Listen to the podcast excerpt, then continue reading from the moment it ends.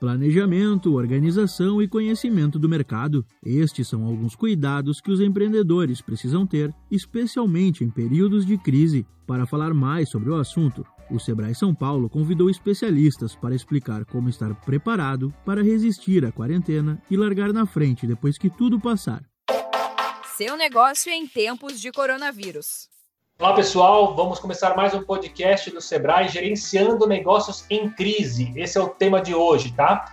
Estamos aqui com o Paulo Bevilacqua, que é nosso consultor de negócios em São José dos Campos, lá no escritório do Sebrae de São José, e com a Patrícia Teixeira, que ela é diretora da We Plan Before Consulting. Tá? Os dois estarão aqui hoje para comentar com vocês um pouco sobre esse assunto tão importante nesse momento de crise, tá?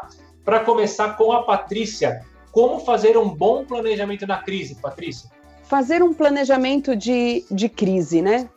No cenário que nós estamos, nós já estamos dentro de uma, de uma crise. Então, o que, que nós precisamos fazer? Bom, entender o cenário em que nós estamos e mapear riscos. O grande diferencial de um planejamento de crise é mapear riscos. Crise é sempre uma consequência de um risco, é um desdobramento de um fato. Risco, então, é uma etapa antes da crise. Então, se você tem a oportunidade de mapear os seus riscos diante do cenário atual, você vai sair muito melhor lá na frente. Importante deixar claro: todo negócio possui riscos, todos. Né? Importante a gente, ah, mas meu negócio não possui risco. Tem sim, todos os negócios possuem risco. A partir do momento que eu conheço os meus riscos, eu tenho como evitar minimizar os impactos e até mesmo conter. A partir disso, eu vou dizer, e se acontecer o que eu vou fazer? E se acontecer o que eu vou fazer,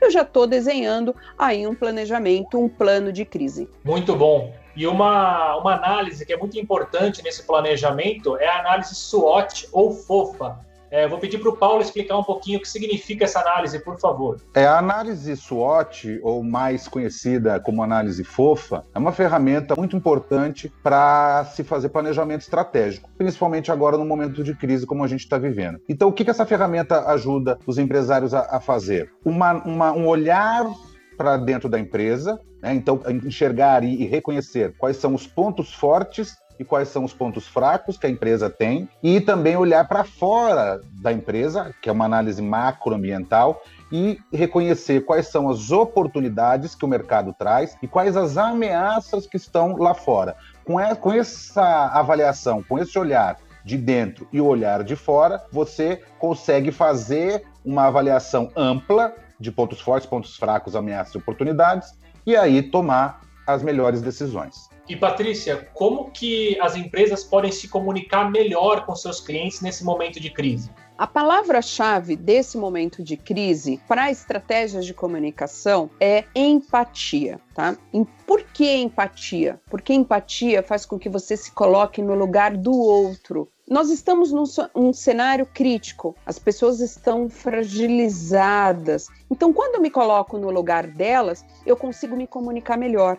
Então eu preciso entender como que eu posso me comunicar com aquela pessoa nesse, nesse momento falar por telefone, falar por mensagem, saber como é que está o seu cliente nesse momento. Talvez você não esteja conseguindo vender, não esteja conseguindo entregar, dependendo aí do ramo que você atua, mas que tal você entender o que o seu cliente está passando e manter proximidade, trazer é, ele para próximo de você, porque tudo isso vai passar. E aí o que, que você vai fazer? Manter esse cliente próximo de você para essa retomada dos negócios. Muito obrigado, Paulo. Muito obrigado, Patrícia, pelas informações. E se você tem dúvidas aí sobre como se comunicar melhor com o seu cliente na crise, sobre gestão financeira, sobre marketing, qualquer dúvida que você tiver nesse momento, o Sebrae está à disposição para te ajudar. O telefone é o 0800 570 0800.